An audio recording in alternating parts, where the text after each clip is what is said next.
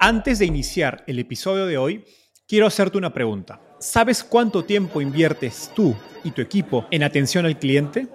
En el mundo de las startups, donde cada segundo cuenta y cada cliente es importante, Zendesk se convierte en tu aliado perfecto. Es como tener un equipo de superhéroes de atención al cliente a tu disposición. Zendesk es una plataforma omnicanal que integrará todos tus canales de comunicación como WhatsApp, email y redes sociales en un solo lugar. Gestiona tickets, ofrece una gran experiencia, aumenta tus ventas, pero sobre todo Construye relaciones cercanas con tus clientes gracias a Zendesk. Como beneficio exclusivo por ser parte de la comunidad startupeable, podrás probar el CRM de Zendesk completamente gratis por 6 meses. Y si decides continuar, tendrás 15% de descuento en tu primer año de contrato. Lo mejor de todo es que Zendesk escala de acuerdo a tus necesidades. Desde la oficina prestada donde empezaste hasta la compañía global que quieres construir. Compañías globales como Slack, Shopify y Airbnb confían en Zendesk para su atención al cliente. Ahorra tiempo, dinero y mantén felices a tus clientes.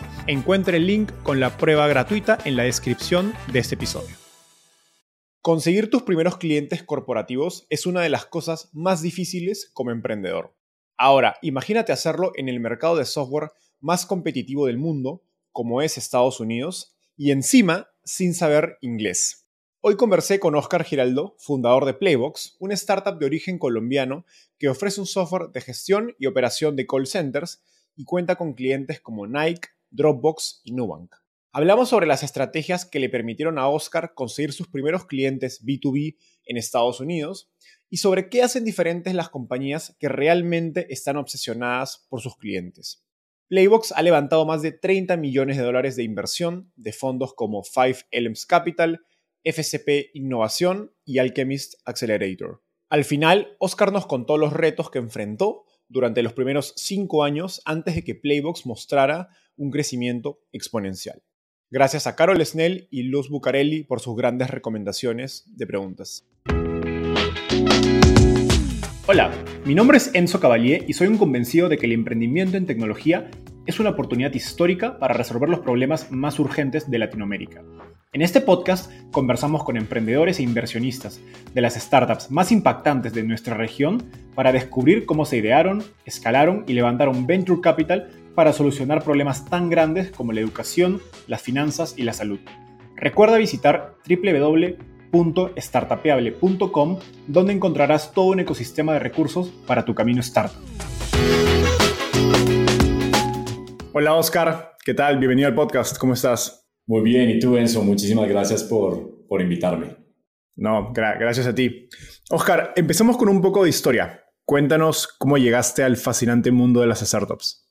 Bueno, un poco accidentado. Eh, digamos que llegué porque antes de llegar al mundo de las startups estaba trabajando para un banco tradicional en Chile, en Santiago, uh, y después de un año y medio y casi como dos años y medio en la industria, eh, estaba eh, muy desmotivado y todos hemos tenido un mal jefe en nuestras vidas profesionales. Yo tuve uno de los peores jefes y yo le doy muchas gracias a, ese, a esa experiencia porque eso fue lo que me llevó a, a, buscar un camino diferente y ahí fue que llegué a, no a fundar una startup inicialmente, sino que llegué a unirme a una startup que en, ese, en ese tiempo se llamaba Niche, eh, que son los eh, fundadores, cofundadores de Corner Shop hoy. Ah, entonces fue una experiencia muy bonita eh, llegar al mundo de las startups trabajando para uno. Súper. Creo que de, de, de Nidish han salido varias startups, no, solo Corner Shop y, Playbox, sino entiendo que hay una, una mini mafia. Ahora, me gustaría profundizar en, en, la industria para entenderla eh, un poco.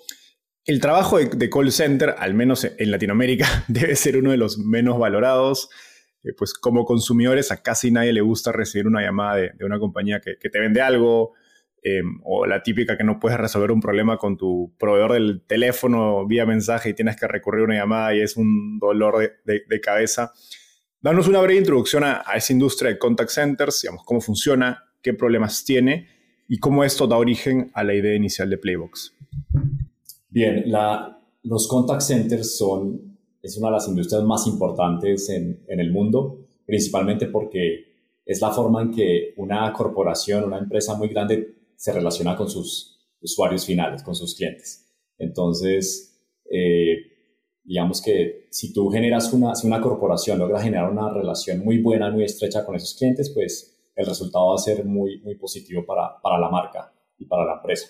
Sin embargo, eh, al, paso de los años, las empresas empezaron a, ver que estos call centers empezaban a crecer, a crecer, a crecer porque eh, tenían que atender a millones de, usuarios y millones de clientes. Entonces empezaron, empezaron a ver como un costo, porque era lo que más subía eh, en sus estados financieros, en sus balances. Era como, uy, es este costo de servicio que estoy pagando. Entonces ahí empezaron a, hacer outsourcing y llevaron los contact centers para India, para Filipinas, y se empezó a ver el, contact center como, como un costo. Eh, y ese ha sido, digamos, la historia de los últimos años. Eh, sin embargo, eh, últimamente las empresas que se dieron cuenta de que eso, en vez de verlo como un costo, lo pueden ver como algo estratégico de cómo me relaciono mejor con mis clientes. Y yo creo que la, la, la, empresa que mejor lo hace hoy es Nubank, que ellos se dieron cuenta que la industria de servicios financieros al final pues es un commodity y lo que hace la diferencia es la experiencia del usuario con un, software y una aplicación increíble, pero también acompañado de un servicio y una humanización de los bancos. Entonces lo que hace Nubank es, bueno, ¿cómo humanizo la experiencia de, que le estoy entregando a mis clientes? Y entonces eh, deciden invertir en, en, contact centers que, que son más humanos y, y por ende, pues si tú quieres tener un contact center que trate bien a tus clientes, pues tienes que tratar muy bien a, a la gente que trabaja en esos contact centers. Y eso es básicamente como la, la idea de Playbox, es cómo hacer que esa persona esté, esté bien. Incluso hay compañías que han empezado a traer a las outsourcings de nuevo como parte de, de, la empresa, ¿no? Ya dejar de outsourcerlos. Sí, digamos que es interesante. Yo creo que los eh, escalar servicio al cliente es muy, muy complejo, especialmente cuando tu crecimiento es exponencial, no tienes cómo eh, realmente contratar tanta gente eh, tú mismo, entonces lo que pasa es que estos partners, estos outsourcers, eh, ellos te dan la escala y te, permiten a ti escalar de 500 a 1000 o a, 1500 personas en, tiempo récord. Entonces, digamos que no es que sean malos, sino que la, la forma en que tú pones tu estrategia para hacer que esos partners sean parte de tu negocio y no sean como un proveedor externo, lejano, eh, eso es lo que hace la diferencia. Entonces, pero sí hay un balance y no hay ninguna empresa en el mundo gigante que no, no tenga outsourcers. Eh, ellos siempre tienen una estrategia de outsourcing porque es, es muy complejo escalarlo por sí solo. Ahora, como decías, eh, mencionaste el caso de Nubank, que, que es cliente de Playbox. También tienen clientes como Dropbox, eh, Nike, entre otras compañías, digamos, súper grandes y muy innovadoras. Y esto imagino que te da una mirada, digamos, directa como, insider a las mejores prácticas de, atención y experiencia del cliente. Eh, y de hecho, te he escuchado decir que las empresas que, digamos, que les importa de verdad la, experiencia del cliente compran Playbox. Cuéntanos qué prácticas de, digamos, de producto, de, de, talento, etcétera, has visto en común en estas compañías que les permite dar una mejor atención al cliente. Y yo creo que es como, es, muy simple. Yo creo que las, las empresas entienden que adquirir un cliente nuevo es muy costoso. Por lo tanto, eh, es buen negocio darle un buen servicio para que esas, esos clientes se mantengan y, compren y recomienden. El famoso NPS, que tú quieres que, que cada usuario que, que, llegue pues te traiga más y, y, las empresas pues saben que eso es algo que es, es, bueno para ellos y están empezando a invertir más en, en, en esto. En términos de, de, mejores prácticas, eh, pues realmente eh, es, empieza por la cultura organizacional, ¿cierto?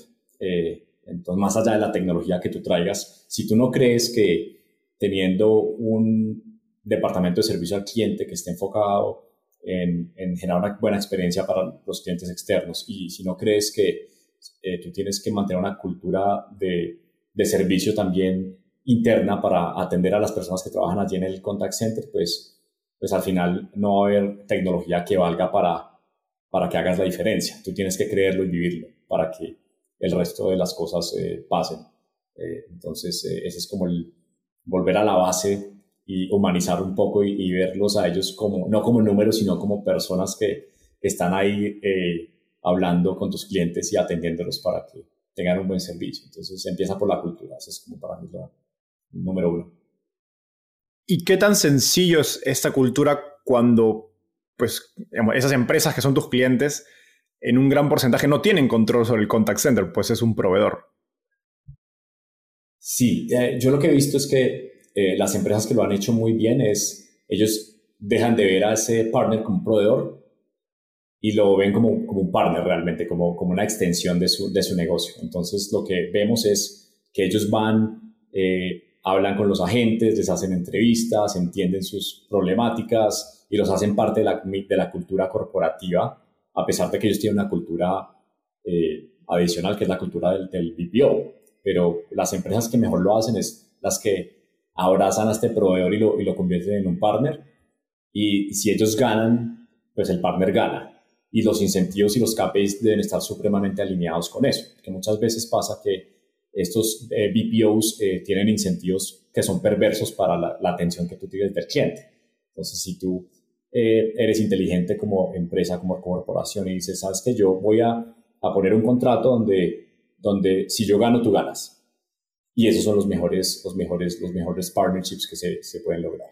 Un mal partnership es como bueno, yo, si yo gano, eh, y a mí no me importa si, si, tu, si, si, tu operación es rentable o no es rentable, lo importante es que, que yo haga un contrato que, que, me sirva a mí. Y eso, eso, eso no funciona. Tiene que estar súper alineado eh, para que ese, ese se convierta en parte estratégica de tu negocio.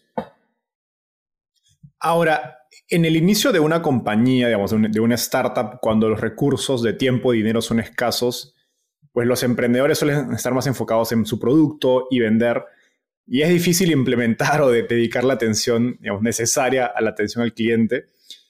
¿Qué quick wins digamos, de, atención al cliente le recomendarías a, emprendedores que están empezando? Digamos, una o dos cosas en las que crees que sí o sí deberían invertir tiempo desde una etapa temprana. Para mí, yo creo que la, etapa temprana el servicio al cliente se convierte en el insight más importante que tú tienes para iterar tu producto porque los usuarios te están diciendo esto no funciona. Y entonces tú dices, ah, tengo que resolver el ticket, pero más, que, más allá de resolver el ticket, es que, fue, pucha, esto no está funcionando porque el producto no está escalando, el producto no está eh, entregando lo que tiene que ser. Entonces, para mí, eh, servicio al cliente se convierte en algo estratégico en esa etapa temprana porque es lo que te va a ayudar a, generar esos insights para iterar tu producto o servicio de la forma más rápida posible. Entonces, es, es, es básicamente la, la, labor de todo CEO eh, en early stage debería estar haciendo customer support, 100%. ¿Qué, qué prácticas o recomendaciones has visto a emprendedores hacer muy bien eh, acerca de, eso? Hay una historia muy famosa de, de, de, los hermanos Collison, los fundadores de Stripe, y básicamente ellos eh, hacían soporte, customer support proactivamente, es decir, ellos tenían un, unos logs de lo que estaba pasando con la aplicación. Entonces, cuando de pronto un pago se caía, ellos en, en vez de esperar a que eh, les lanzaran un ticket y decir, oye, esto se cayó, ellos lo que hacían proactivamente era revisar los logs y decir, uy, este cliente le falló esta transacción, vamos a ir a, arreglar esa transacción. Eh, y obviamente pues no había un volumen tan grande y entonces podían iterar de esa forma Entonces, entre más proactivo tú seas con eh, el servicio al cliente, pues mejor la experiencia de tu cliente y mejor eh, vas a hacer, hacer que tu producto se, sea mejor cada vez. Entonces ese es como un ejemplo al extremo, pero, pero muy, muy exitoso y mira lo que es hoy Stripe. Wow, qué buena historia. Y de hecho, hace, hace unas semanas se, se, se dio la adquisición de Figma em, por Adobe y, hay, he escuchado historias similares del fundador de, de, Figma que incluso viajaba a visitar a sus clientes hasta ahora, ¿no? Ya cuando la compañía vale miles de millones de dólares. Entonces, sí, es una característica común de, varias de las mejores startups que hacen eso desde un momento muy temprano y de una manera muy, obsesiva. Y, eso es lo que finalmente termina generando, haciendo la, la, cultura organizacional. Si tú ves al CEO eh, y al fundador que están en esa etapa temprana, eh, yendo hasta la última milla para que el cliente esté bien, el mensaje que manda a toda la organización es ese que todos debemos tener ese mismo mindset de servicio. Entonces, eso es importante. Y, justo ahí iba mi, mi, siguiente pregunta, porque te he escuchado decir que, digamos, que la clave del crecimiento de Playbox ha sido el enfoque en el éxito del cliente, de modo que no solo te compren, sino te compren más y recomienden. Pero esta recomendación, digamos, suele ser un poco cliché y, digamos, difícil de llegar a la práctica. ¿Qué decisiones claves cree que debe tomar un fundador, eh, digamos, desde un inicio para fomentar esta cultura que, sea realmente obsesiva por el éxito de su cliente? Yo creo que el, lo más importante, digamos que lo que tú dices, sí, claro, es como el cliente es primero, es, un tema súper, súper cliché, pero cuando tú realmente vas a las, a las métricas y a los indicadores de, como de cuando una compañía tiene buena retención y cuando una compañía tiene eh, clientes que están recomendando, tú ves esas, esas métricas que valoran los inversionistas de, de, una forma increíble. Cuando tú tienes eh, esas, esas métricas, eh, es, es, es, básicamente ese como el, incentivo, digamos, para que tú lo hagas porque es buen negocio. Esa es como una, una de las cosas. En el caso de Playbox, más, no lo hicimos por esa razón. Lo hicimos porque realmente, genuinamente queríamos lo mejor para nuestros clientes. Y, y es la parte misional que hace que una empresa sea exitosa. Eh, porque es como un factor intrínseco y no un factor extrínseco de, ah, bueno, yo voy a hacer esto porque el mercado me, recompensa. Y eso me parece que no, no, no, no, es, no es algo sostenible en el tiempo. En el caso de Playbox, la misión es cómo hacemos que las personas que trabajan en los call centers estén más felices y que no tengan que ir a un trabajo donde, no, no tengan eh, una buena experiencia. Entonces, entonces, cuando tú pones eso en la misión, y tú pones unos valores en la organización que todas las personas que llegan a trabajar a Playbox vivan eso y lo crean y que además hay una coherencia entre cómo, cómo, cómo Playbox me está diciendo que, que, la misión es ayudar a que la gente sea feliz en, en los call centers, pero, pero acá internamente, ¿qué? Entonces ahí somos extremadamente eh, coherentes y tenemos cinco valores fundamentales pues, que nos han eh, hecho crecer eh, en, este, en este periodo y, y básicamente es como el sistema operativo que tenemos en Playbox, esos valores. Entonces, esa es como la, la razón. Nosotros lo otro lo hacemos de manera genuina, más allá de perseguir unos KPIs. Al final, cuando lo haces de manera genuina, los KPIs y, y esas buenas métricas vienen acompañadas de, de, después. Entonces, no nos preocupamos tanto por eso, sino por hacer el trabajo bien. Oscar, ahora me gustaría profundizar en digamos, el origen de Playbox Entiendo que inicias la compañía en Estados Unidos eh, mudándote a San Francisco desde Chile con, toda tu familia, que es una, una, decisión bastante atrevida. Y pues digamos, los primeros clientes de un producto B2B son de los más difíciles, no solo porque hay que aprender a venderla a corporativos, sino porque estás probando pues, el fit del producto. Hacerlo en, un en el mercado de software más competitivo del mundo como Estados Unidos, pues es, me imagino, 10 veces más difícil y con, con, el detalle de que no sabías inglés cuando llegas a Estados Unidos, que me parece fascinante. Cuéntanos cómo conseguiste las primeras ventas de Playbox eh, en Estados Unidos, digamos, cuál fue el paso a paso para conectar con potenciales clientes en un país digamos, nuevo y, eventualmente convertirlo en tus primeras ventas. Buenísimo, nosotros tuvimos la suerte de empezar, empezamos a tener eh, leads inbound que llegaban a nosotros porque nosotros inicialmente, antes de lanzar el producto, eh, generamos contenido alrededor del concepto de gamification para call centers y resulta que eh, esa intersección entre gamification y call centers no había muchas personas que estaban escribiendo sobre eso. Entonces eso eh, fue algo muy positivo porque generamos un montón de interés de, empresas grandes. Sin embargo, cuando teníamos las reuniones y por esa falta de, de, de saber inglés, eh, costó mucho conectar con ellos, entonces lo que hacíamos era que quemábamos los, prospectos interesados porque no había como una forma de atenderlos. Entonces eso me frustró mucho y dije, no, acá tenemos que tener una estrategia diferente. Eh, entonces lo que hice fue, bueno, necesito a alguien, un americano, que ojalá esté en Silicon Valley, que pueda eh, atender esas llamadas por nosotros.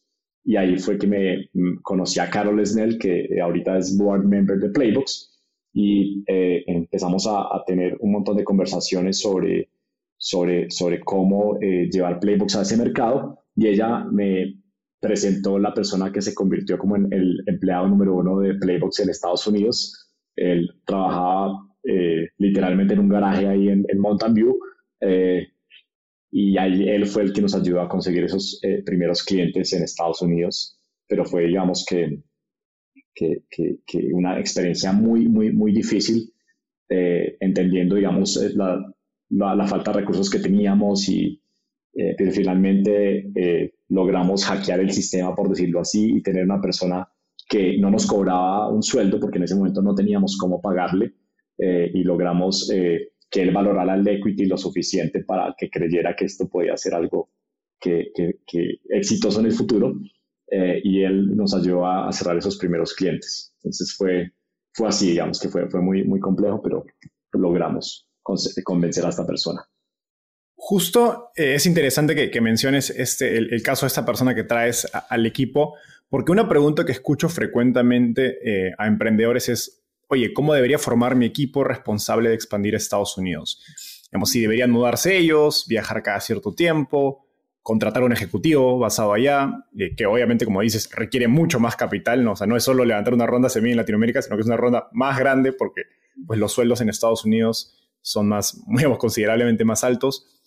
En tu experiencia, pues, ¿cuál es esa mejor manera de expandirse Estados Unidos en, términos del equipo? O en todo caso, ¿qué debería considerar un emprendedor pensando hacerlo? Sabes que lo interesante en el caso de Playbox, nosotros no pensamos nunca como en expandirnos a Estados Unidos. Nosotros dijimos, nosotros somos una empresa americana, ya está, que, que, que tiene equipo de desarrollo en Manizales, Colombia, pero nosotros somos una empresa americana. Ese fue el mindset.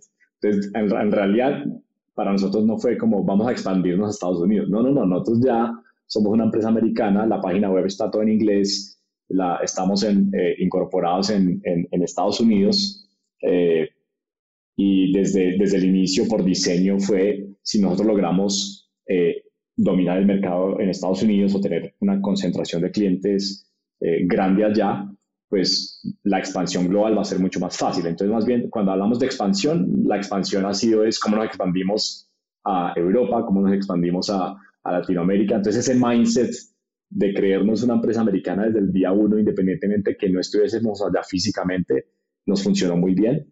Eh, y de hecho, eh, algo curioso es que conseguir clientes en Estados Unidos para nosotros fue algo más fácil que incluso conseguir clientes en América Latina. Nosotros estuvimos nueve años enfocados en Estados Unidos y apenas en nueve años de historia logramos conseguir el primer cliente en Colombia. Wow. Porque muchas empresas en, en Colombia eh, nos cerraban la puerta porque nos pedían, bueno, ¿y cuáles son tus credenciales? Y todo este tema de qué tan grande es la empresa. Y era como, ah, ya no queremos, no nos enfoquemos, no, no vendamos en Latinoamérica porque como que no entienden esta dinámica.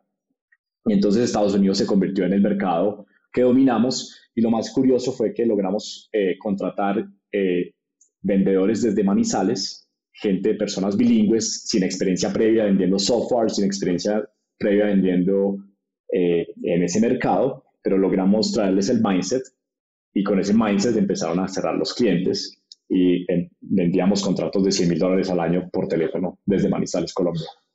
Ok, me, me gustaría hacer doble clic en eso porque eso suena espectacular. Digamos, e, en términos de, digamos, de, la ejecución y con esa experiencia tratando tanto con clientes americanos como, como en Latinoamérica, ¿cuáles dirías que son esas diferencias principales y por ende lecciones eh, sobre cómo prospectar y vender a clientes B2B en, digamos, en ambas regiones? Lo primero que hicimos muy bien fue la, la, segmentación. Es decir, no es lo mismo venderle a un cliente a un eh, Fortune 500 en Estados Unidos que venderle a una startup en Silicon Valley en Estados Unidos. Entonces, para nosotros fue mucho más fácil llegar a las startups, venderle a las startups de rápido crecimiento en Estados Unidos, que ir a venderle a una Fortune 500 que, que el proceso de venta es mucho más largo y no tienes la, la fuerza de ventas con la experiencia para venderle a una. Entonces, primero fue segmentar muy bien el mercado. Entonces, nosotros nos dimos cuenta de que, de que ese era el segmento. Y después teníamos que tener un producto que que fuese mejor que toda la competencia o las alternativas que tenían estas empresas. Entonces desarrollamos ese producto que era eh, muchísimo mejor que las alternativas que tenían en el mercado eh, y unos, desarrollar unos mensajes muy específicos para que te den la reunión y puedas eh, avanzar con esa, con esa prospección. Todo el equipo comercial, como dije, estaba en Manizales. Ya después de que levantamos las rondas de capital ya nos dimos cuenta que teníamos que tener un talento más especialista, especializado y en cada como eh, estado en Estados Unidos y, y ya una eh, segmentación mucho más eh, focalizada en esos territorios y pero eso ya fue como la, la, parte de, escalar y especializar. Sin embargo, toda la atracción inicial hasta los eh, primeros 2 millones de dólares de facturación anual recurrente, todo lo conseguimos desde Manizales, que, que digamos que fue un reto, pero, pero digamos que es un, es, una, eh, es un ejemplo positivo para que otras empresas que estén en Colombia con productos SaaS, con productos de software, no les dé miedo vender desde Colombia o desde Perú o desde Chile a ese, a ese mercado americano que muchas veces nos lo pintan como ah, es un mercado imposible, es un mercado muy difícil. Para nada, es un mercado que si tú tienes un buen producto y tienes una buena propuesta de valor, eh, eso es lo que necesitas, no, no necesitas nada más. Totalmente de acuerdo. Por eso era justamente que me interesaba aprender tanto esto de, tu experiencia. Y haciendo doble clic, y justo hablabas, digamos, de cómo escalar. Em, hay un concepto que me gusta mucho en ventas que es el, el, sales playbook, digamos, o el, o el libro, digamos, de, cómo se hacen las ventas. ¿Cómo se vio esto dentro de, digamos, de, de playbooks? Eh, ¿Tú creaste un proceso en un inicio o tú con digamos, el primer ejecutivo americano que nos cuentas que trajiste el equipo? o eh, alguien más lo hizo? ¿Cómo se vio este, digamos, este proceso de escalamiento del, del, equipo de ventas y, pues, digamos, enseñar los procesos, las prácticas, etcétera? Bien, yo creo que algo importante y algo que, que, funcionó muy bien en Playbooks, debido a que no teníamos tantos recursos, no, teníamos, no habíamos levantado una ronda gigante, o sea, teníamos unos recursos muy limitados. Eso, esos recursos limitados nos hicieron eh, ser muy eh, cuidadosos en cómo hacíamos los procesos y esos experimentos. Entonces, como no había recursos, pues me tocó a mí eh, tomar el rol del, del, del SDR, del Self Development Representative.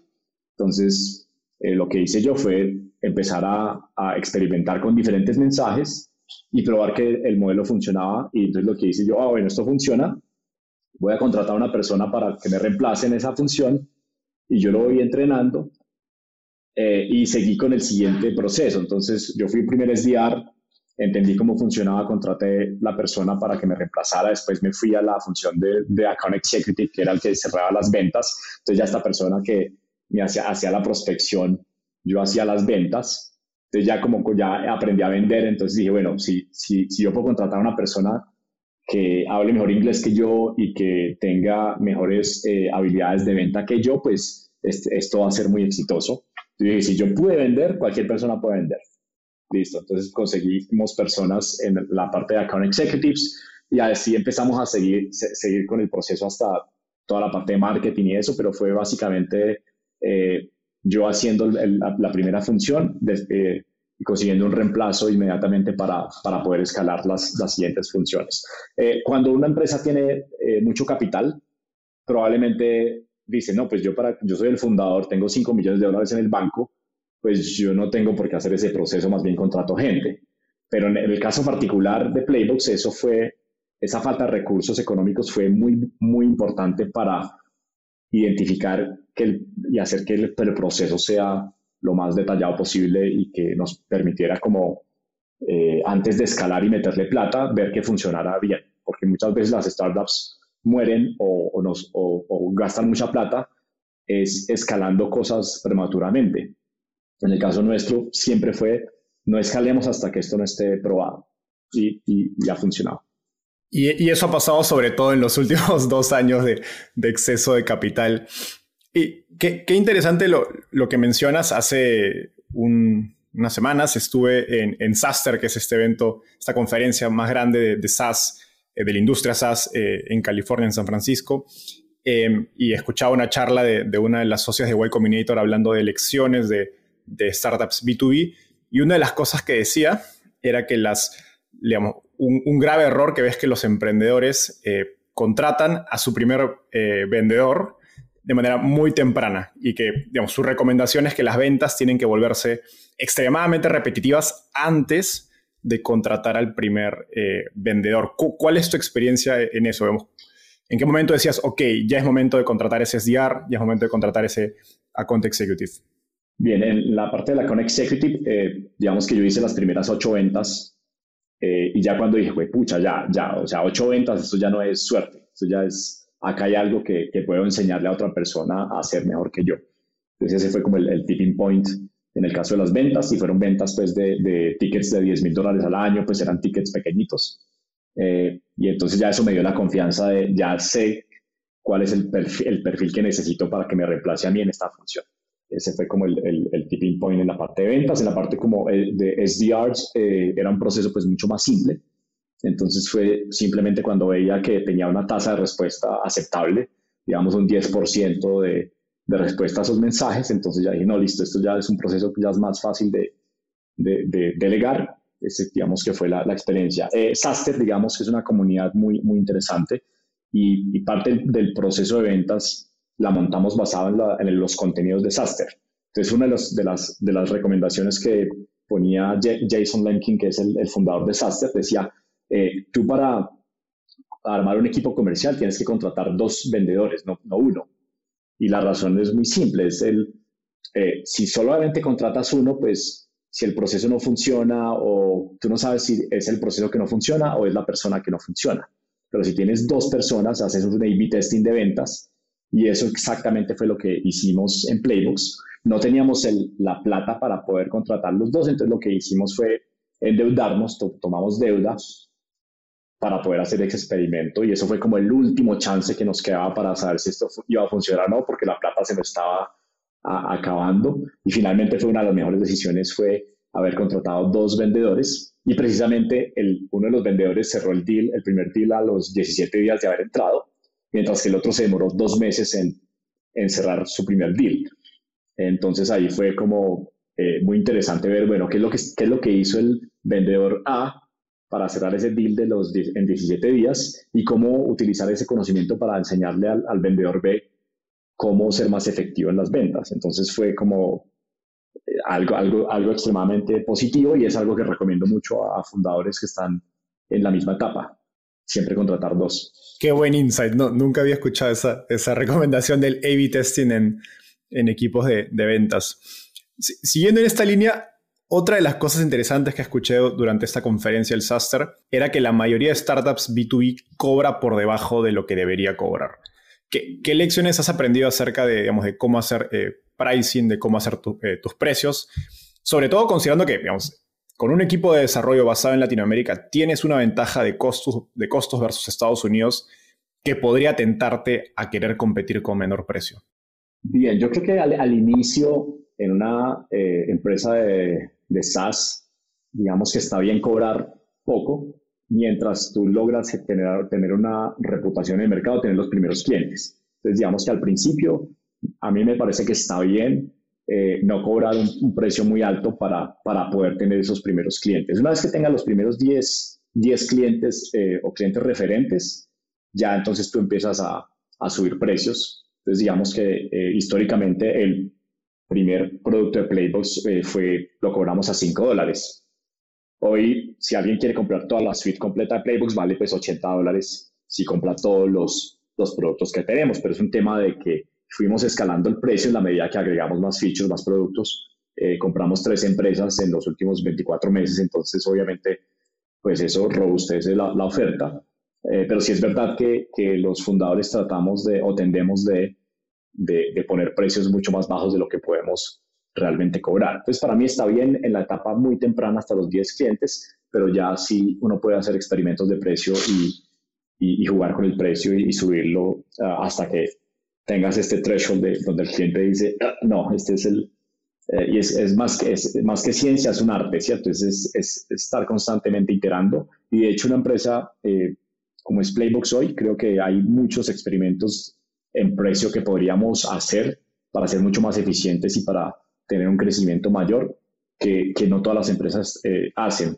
Y yo creo que ahí es algo que, que, que Playbox podría hacer mucho mejor, es cómo tener una estrategia de precio para, para eh, crecer mucho más rápido.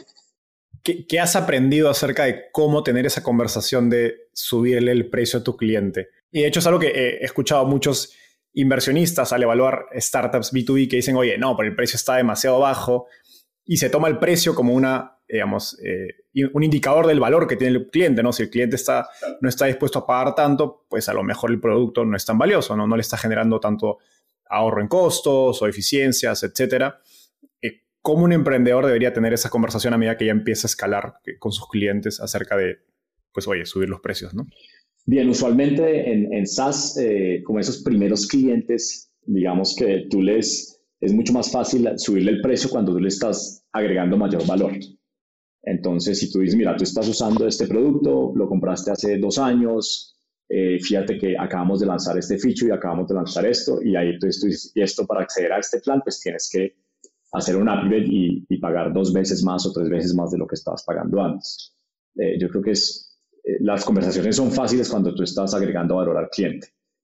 cuando tú dices, mira, este producto que, que, está estático por dos años no no ha mejorado nada, te voy a subir tres veces, pues el cliente te va a decir, pues no, porque tú no, no estoy viendo el valor que me estás eh, como eh, eh, tratando, entregando, entonces pues no, no voy a, no voy a, hacer ese, tema de, incremento de precio, ¿cierto? Entonces básicamente alineado al, al valor.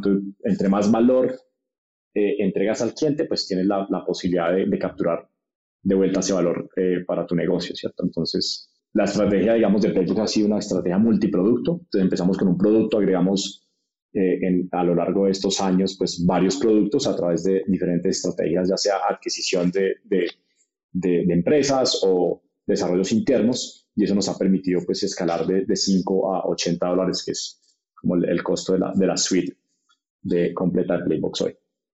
O sea, tu recomendación es, digamos, conectar esos momentos, esas conversaciones de subida de precio con el lanzamiento de nuevas funcionalidades o eventualmente nuevos productos. Exactamente. Genial. Ahora me gustaría volver a algo que mencionaste al inicio, eh, que es content marketing. Eh, has contado que, digamos, que esa estrategia jugó un rol importante como canal de adquisición eh, inbound, sobre todo en, Estados Unidos, y que tú desde un inicio digamos, te involucraste en, escribir el blog y esto le permitió a, a Playbox eh, posicionarse como autoridad en, digamos, en industria o las palabras clave relacionadas al, al segmento o al sector de contact centers. ¿Qué características debe tener una estrategia de content marketing para que digamos, se convierta en un motor eh, exitoso de, ventas B2B, eh, sobre todo con, con, clientes pues, internacionales? Bien, al final yo creo que el contenido tiene que enseñar algo y agregar valor a, a, ese usuario que llega a través de una búsqueda en Google, ¿cierto? Cuando tú ves una persona que está trabajando en la industria contact center y, va a Google es porque algo le está molestando, ¿cierto? Porque si no estaría ahí metido en la operación, dándole, dándole, pero si va a Google y dice cómo eh, crear una scorecard de, de, calidad para servicio al cliente, es porque hay un pain que hace que se mueva de su asiento a ir a Google a, hacer esa búsqueda. Entonces, lo que uno debería hacer es tratar de entender eh, cuáles son esos pain points y poder generar un, un contenido que, que, acompañe al usuario en todos esos pain points de crecimiento. ¿Cuál es el pain point de crecimiento, digamos, que, que nos dimos cuenta para Playbooks de, estas empresas? Es que cuando ellos pasaban de, de los 50 agentes, ahí la, operación se les volvía un, problema. Entonces nosotros diseñamos una estrategia de, de, cómo capturar a esas personas en ese preciso momento y usualmente ellos eh, pasaban de usar Excel para gestionar su proceso a, un, estaban empezando a buscar un software que se conectara, por ejemplo, con Zendesk o con Salesforce. Entonces nosotros ya teníamos pues, eh, identificado como cuál era el momento de la verdad y empezamos a generar contenido para capturar ese usuario en ese momento preciso. Y, nos, y nos funcionó muy bien. Ahorita pues ya el, equipo, ya hay una CMO, eh, ya hay pues una estructura con vicepresidente de, Product Marketing, uh, eh, ya pues hay, producción de podcast, y hay eventos, ya digamos que hay un montón de canales que están eh, generando leads para playbooks de diferentes eh, tipos, pero digamos que en esa etapa temprana fue identificar ese, ese, ese pain point y ese momento crucial de, de, del cliente. Y esto desde un inicio lo hiciste tú mismo, ¿cierto?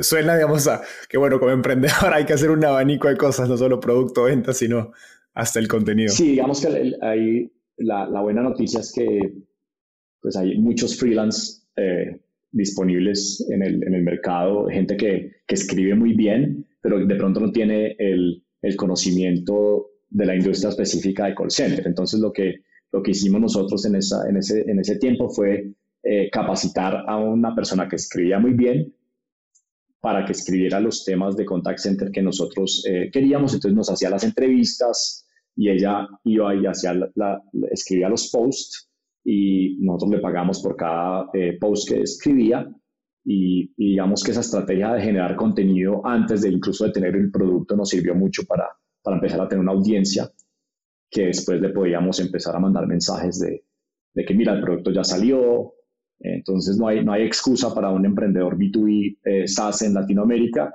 de no empezar a hacer marketing antes incluso de tener el producto listo, eh, hablando sobre la problemática que tienen eh, sus clientes. Es algo, algo supremamente valioso.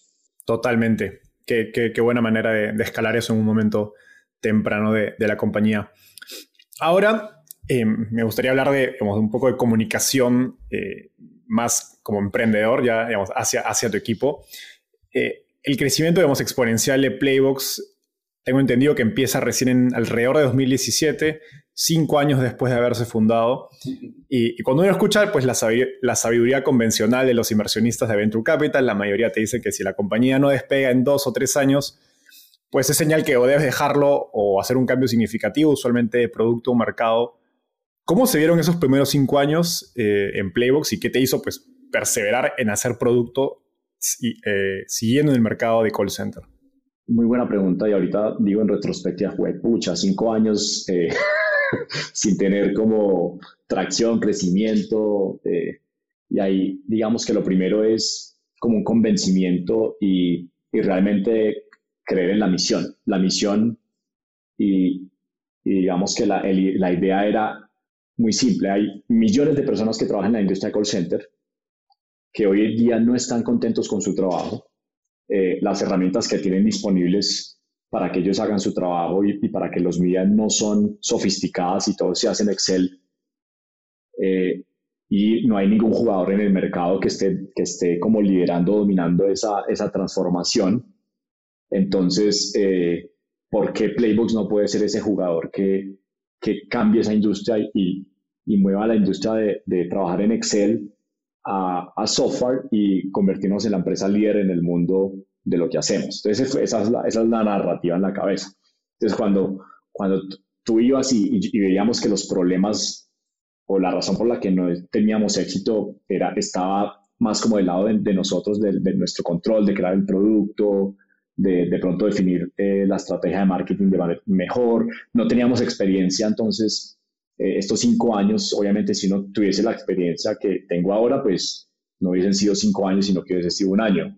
Entonces también es como darse el espacio y el tiempo de, venga, de cometer errores, de aprender, de contratar el equipo. No teníamos todos los recursos, nos tocó eh, contratar gente en Manizales sin, sin, tanta experiencia, pero con ganas. Entonces básicamente fue como remar, remamos en dulce de leche cinco años, pero la convicción estuvo siempre ahí. Hicimos básicamente como, fuimos a la universidad por cinco años, aprendimos lo que teníamos que aprender y ya, ah, listo, ya al quinto año nos graduamos y empezamos a, empezamos a crecer, ¿cierto? Entonces, yo, pues yo lo veo así. Muchas veces lo que pasa es que eh, eh, es, es, está como es contraintuitivo, eh, porque las startups hoy es como que la, la pre-seed round tiene que ser de 5 millones.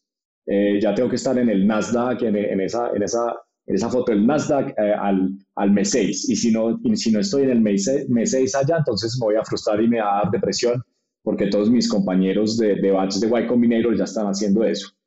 Uh, entonces, hay que la ronda unicornio en dos años. Entonces, claro, entonces si tú, si tú tienes ese mindset hoy, entonces tú dices, pero Oscar, ¿cómo así que cinco años?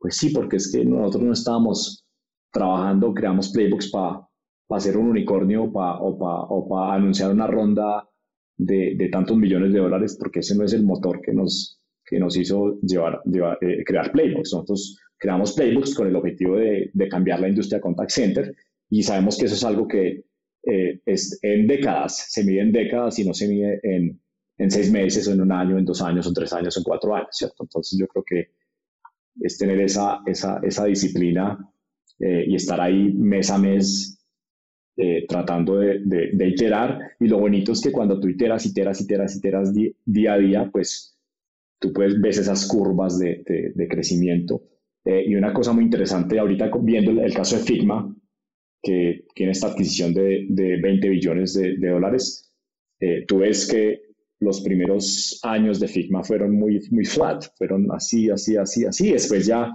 llega este crecimiento exponencial, hockey stick, al final de, del periodo y, bueno, y termina pues siendo adquirido con eso. Entonces, es una invitación a los emprendedores a que piensen en el largo plazo, eh, revisen muy bien y calibren eh, que la idea que están haciendo realmente sea algo que los motive desde el interior, no, no por factores externos. Y yo creo que la, la, la, lo que está pasando en Latinoamérica eh, es, tengo unos sentimientos encontrados. Es muy bonito ver como toda esta explosión, pero también siento que si no se cuida y si no, y si no, se, se y si no hay una narrativa diferente, a, puede generar como unos ambientes muy tóxicos y, y temas incluso de salud mental fuertes para los emprendedores que, que se están comparando todo el tiempo y, y, eso digamos que no hace bien para la industria porque estamos como validando a las startups por, por unas métricas que, que son absurdas y que realmente no están alineadas con el impacto que debería tener una startup en,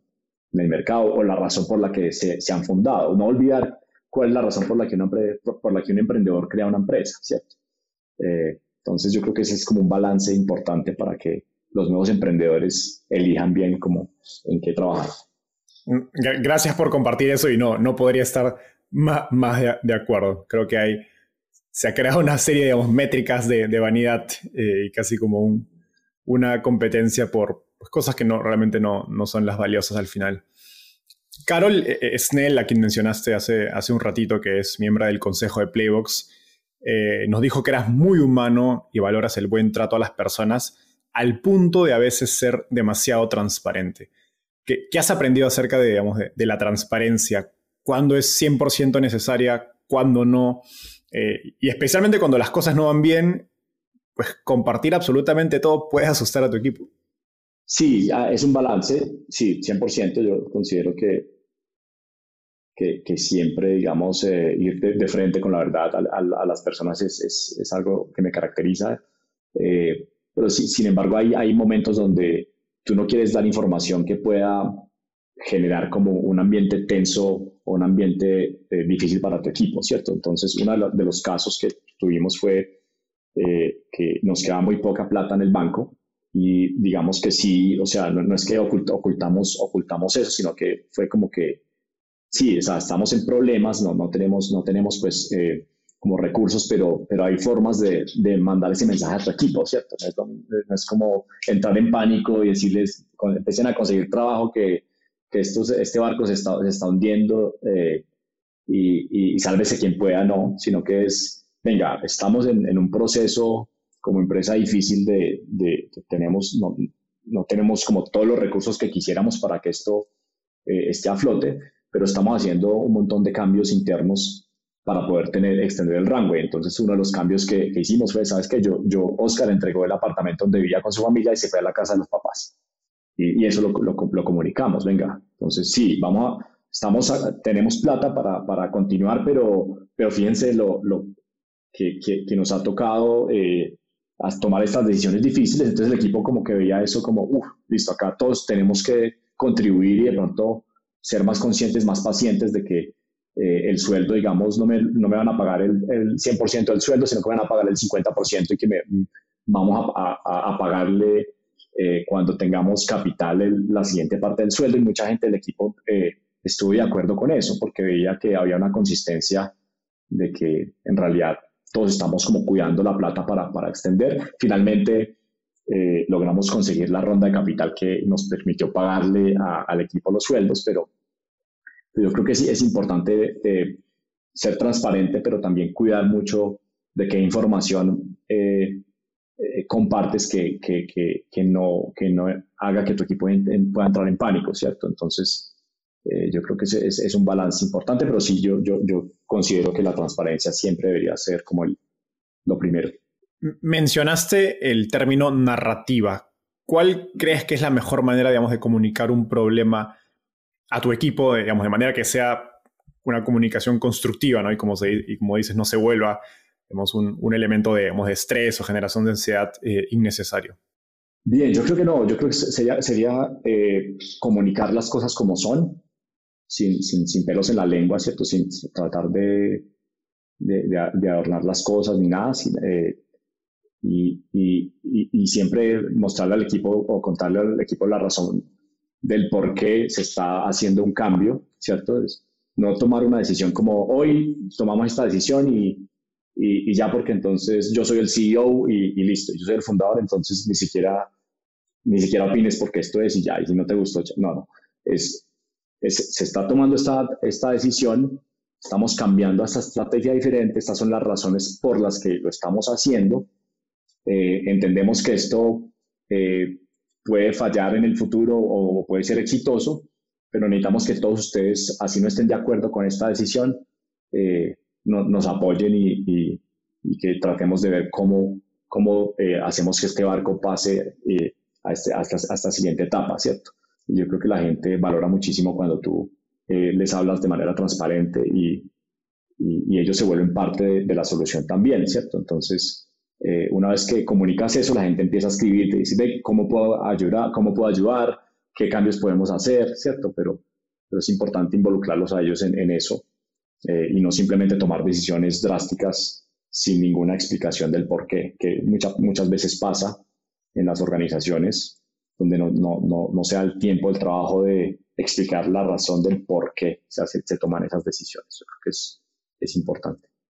Sí, y creo que cuando uno involucra a su equipo y se ha hecho un buen trabajo de cultura y formación de equipo, ese equipo creo que digamos, es recíproco con esa, con esa transparencia, honestidad y pues pasan casos como dices, ¿no? que tu equipo acepta cortarse el salario por 50% durante unos meses hasta que, hasta que las cosas se, pues mejoren, ¿no? Pero están tan involucrados como tú.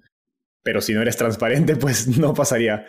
Y hay, otra cosa también que ha funcionado muy bien en Playbox, es a nivel de transparencia, es decir, venga, usted tiene un canal abierto con todo el equipo ejecutivo conmigo como fundador para decirme absolutamente todo lo que le pase por la cabeza. Y, o si usted, si usted tiene una frustración, dígamela, no se la guarde, porque si usted se guarda esa frustración, se empieza a acumular, acumular, acumular y estalla y, y después es como que pone la, la, carta de renuncia y se va. Y eso pasa en muchas empresas cuando dicen, ah, yo para qué, yo para qué le voy, voy a decirle si, si no me hacen caso, ¿cierto? Entonces nosotros eh, nos dimos cuenta de eso y dijimos, venga, usted acá tiene canal de comunicación abierto con cualquier persona en Playbox. Si usted decide eh, no, no contarla, está bien, se la respetamos, es su decisión, pero al menos usted sabe que los canales están abiertos para escucharlo acá. Entonces, cuando la gente viene y nos comunica alguna frustración que tiene, nosotros escuchamos y si tiene sentido, pues nosotros actuamos. Y eso es la magia de todas las startups, es la iteración continua. Pero una cosa es escuchar al cliente, iterar, pero también hay que escuchar a la gente, al equipo, iterar, porque si tú no escuchas a ninguno de estos dos eh, stakeholders y solamente te enfocas en el cliente, pues eh, las cosas no van por buen camino. Tienes que escuchar a todos los stakeholders y no solamente eh, eh, tu equipo, los clientes, sino también las comunidades donde operas y ya se vuelve este, este, este stakeholder eh, management, donde tú no solamente estás escuchando a tu cliente, sino que estás escuchando a, todo el mundo. En el caso de Playbooks, nosotros vemos que parte de los stakeholders es, por ejemplo, Manizales, la ciudad donde empezamos. Es cómo hacemos para que Playbooks contribuya a la ciudad, ¿cierto? Que, que, fue donde empezamos y, cómo empezamos a escuchar la comunidad y cómo empezamos a, a, contribuir a que otras startups eh, salgan y que hagan el mismo camino que Playbox o, generar más oportunidades de empleo eh, locales en la ciudad. Eh, entonces se vuelve muy bonito de, de, ampliar ese espectro de a quién tienes que escuchar para poder tomar estas decisiones y, y generar mayor impacto. Ahora, como tú mismo decías, suena bonito decir, oye, tienes el canal abierto para comunicar, pero ¿cómo lo implementas en la práctica? Porque muchas compañías lo dicen, pero en la práctica no sucede, ¿no? Me hace, me hace recordar a este, a este dilema de, oye, no me, no me vengas con un problema, sino vende con la solución, ¿no? Y, pero cuando dices eso, pues la gente no te va a decir los problemas eh, si es que no tiene la solución y en cuyo caso pues te pierdes los problemas que a veces es peor, ¿no? Es mejor saber los problemas aún cuando no haya una, una, solución. A ver, eh, en el caso de Playbox, eh, te voy a poner un ejemplo eh, práctico. Nosotros en este momento somos casi 300 personas y lo que implementamos con el equipo ejecutivo, que que somos más o menos eh, 8, 10 en el, en el Senior Management Team, dijimos, vamos a repartirnos en 25, 30 personas cada uno y vamos a hacer esas charlas. ¿Cuáles son las charlas que hicimos? Venga, hola, 15 minutos en el calendario. Todos los ejecutivos, todos los ejecutivos hablando con personas de diferentes partes de, de, de Playbox y diferentes departamentos. La pregunta fue, ¿cómo estás? ¿Qué, qué, qué bloqueos tienes tú hoy en Playbox? y cómo podemos ayudar a que tú tengas una mejor experiencia en la compañía. Y, y, por favor, sé lo más transparente posible y esto es un ambiente eh, totalmente de confianza.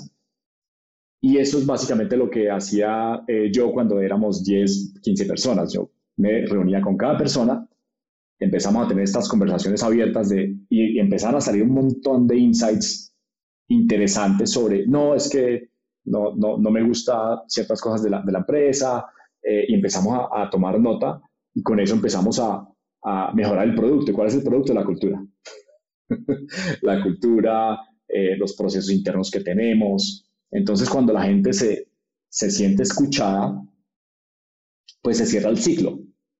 Les dice, ah, claro, yo cada vez que hablo, al, al menos escuchan y, y, bueno, pueden que no implementen absolutamente todas las cosas que yo digo, pero, pero yo veo que todo lo que mis compañeros dijeron sí se, sí se logró implementar. Entonces ahí generas una confianza y tú dices, pues Playbox es una compañía que escucha eh, y es una compañía en la que puedo confiar eh, mis, mi, mis pensamientos y entonces ahí ya se, se, ejecuta o se materializa eso que dices, bueno, ¿cómo lo hago realidad? Y aparte del ejemplo que pusiste de, no, a mí no, a mí no me vengas con problemas, tráeme la solución, eso es un poquito arrogante y muy, y muy de, de la cultura startup de, de aquí eh, vamos a una velocidad de la luz y ahí no me interesan los problemas que tienen las personas y, y acá eh, tenemos que, que mover este KPI, eso es lo que importa y digamos que Playbox es lo, lo contrario a esa cultura startup de, que se vende de, de, de pronto en, en, en eh, hoy.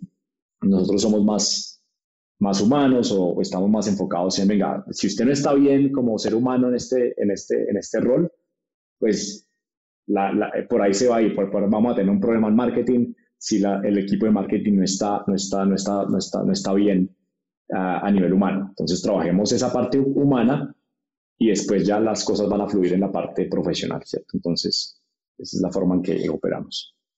Oscar, tanto Carol Snell como Luis, eh, actual CEO de Playbox, quien eh, tomó tu lugar, te describen como un visionario de producto con, con, una habilidad única de ver el futuro de tu industria. Digamos, du durante el tiempo que las cosas no van bien, los primeros cinco años que nos comentabas, pues la visión es gran parte de lo que mantiene unido al equipo. ¿Cómo debe un fundador comunicar su visión para pues, aprovechar este poder de mantener unido al equipo? Uy, sí, a ver, digamos que en esa, en esa, en esa etapa donde los resultados o los KPIs no acompañaban como el mensaje, ¿cierto? Entonces uno puede, puede vender humo, ¿cierto? Uno, uno vende, vende humo eh, y, y, es como que le está diciendo al equipo, mira, esto en, en cinco años o en diez años va a ser así, pero el problema es que los resultados no aparecen acá como para, para que la gente le empiece a, no, como a copiar, ¿cierto? Entonces, eh, yo no sé, yo, en mi caso particular, yo lo veía muy claro. O sea, yo veía, el, yo veía Playbox, digamos, eh, como en, en, una situación de éxito, en una situación donde impactando la industria, eso para mí en mi mente estaba extremadamente claro. Entonces, como en mi mente estaba muy claro, la comunicación y la forma en que yo le comentaba al equipo eso, pues había muchísima claridad y no había duda. Ellos no sentían duda en la forma en que yo les comunicaba esa visión. Entonces, yo creo que eso se transmite, no sé, energéticamente o el, la, mi tono de voz, la forma en que yo expresaba, eh, los miraba a los ojos y ellos al final eran como, pues pucha, ¿no? Oscar dice esto y, y para allá vamos. Eh, entonces yo creo que esa habilidad de mostrarles, a, mostrarle a las personas el futuro, porque tú lo estás viendo de manera tan clara, es como que está este celular y yo lo veo y lo veo claramente y te lo escribo con todo el lujo de detalle que tú al final, así tú no lo veas, tú me crees porque te estoy describiendo todos los detalles de cómo va a ser, de cómo es, porque yo sí lo estoy viendo acá. Entonces la habilidad del, del founder es describirte esa visión así como te describo este celular que, lo, que, yo lo estoy viendo, pero que tú estás en otro cuarto lejos y no lo estás viendo. Yo creo que esa es el, la habilidad más, más importante para un fundador en esa etapa temprana y eso no solamente con tu equipo, sino con inversionistas, con partners, con absolutamente todas las personas, incluso tu familia también, porque es que tu familia te está acompañando en esto y, no ven los resultados. O sea, mi, familia no vio los resultados por, por cinco años. Igual estuvieron ahí conmigo apoyándome. La, la, familia también es parte de los inversionistas. y peor, porque no tienen equity. Así que, eh, eh, Oscar, ha sido una gran charla. Llegamos al, al, segmento final. Esta es una ronda de preguntas rápidas. Te voy a hacer una pregunta corta y me tienes que responder en menos de, de un minuto. ¿Estás listo? Listo. Si tuvieras que emprender de nuevo desde cero, ¿cuál sería el principal consejo que te darías? Emprender algo que me mueva 100% y, y que, venga de acá y más de factores externos. ¿Qué te gustaría cambiar del mundo de las startups en Latinoamérica? Que se muevan más por impacto y menos por eh, vanidad y todo este, este frenesí de, de, competencia que se ha generado de, de, la ronda más grande de Latinoamérica, ese tipo de cosas, es más como que, que miran el, el éxito por impacto. ¿Cuál ha sido el libro más influyente en tu camino por el mundo de las startups y por qué? Bien, el libro se llama eh, eh How, to, How Great Companies Get Their Mojo from Maslow y básicamente describe la pirámide de Maslow y de cómo esa pirámide de Maslow se puede llevar al mundo empresarial. Entonces, para mí fue algo que me abrió los ojos y, y lo he implementado en absolutamente todo lo que hago. Genial. Oscar, eso fue todo por hoy. Gracias por esta gran conversación y nos vemos en un próximo episodio. Bye. Bye, muchas gracias por la invitación.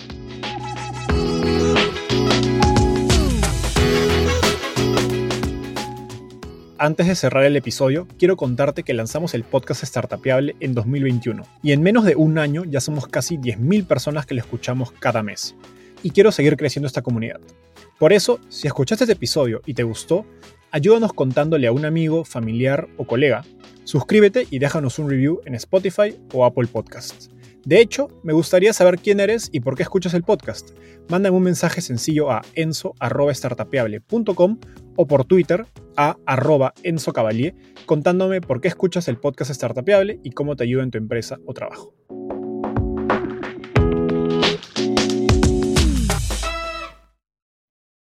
Este es un podcast producido por Explora.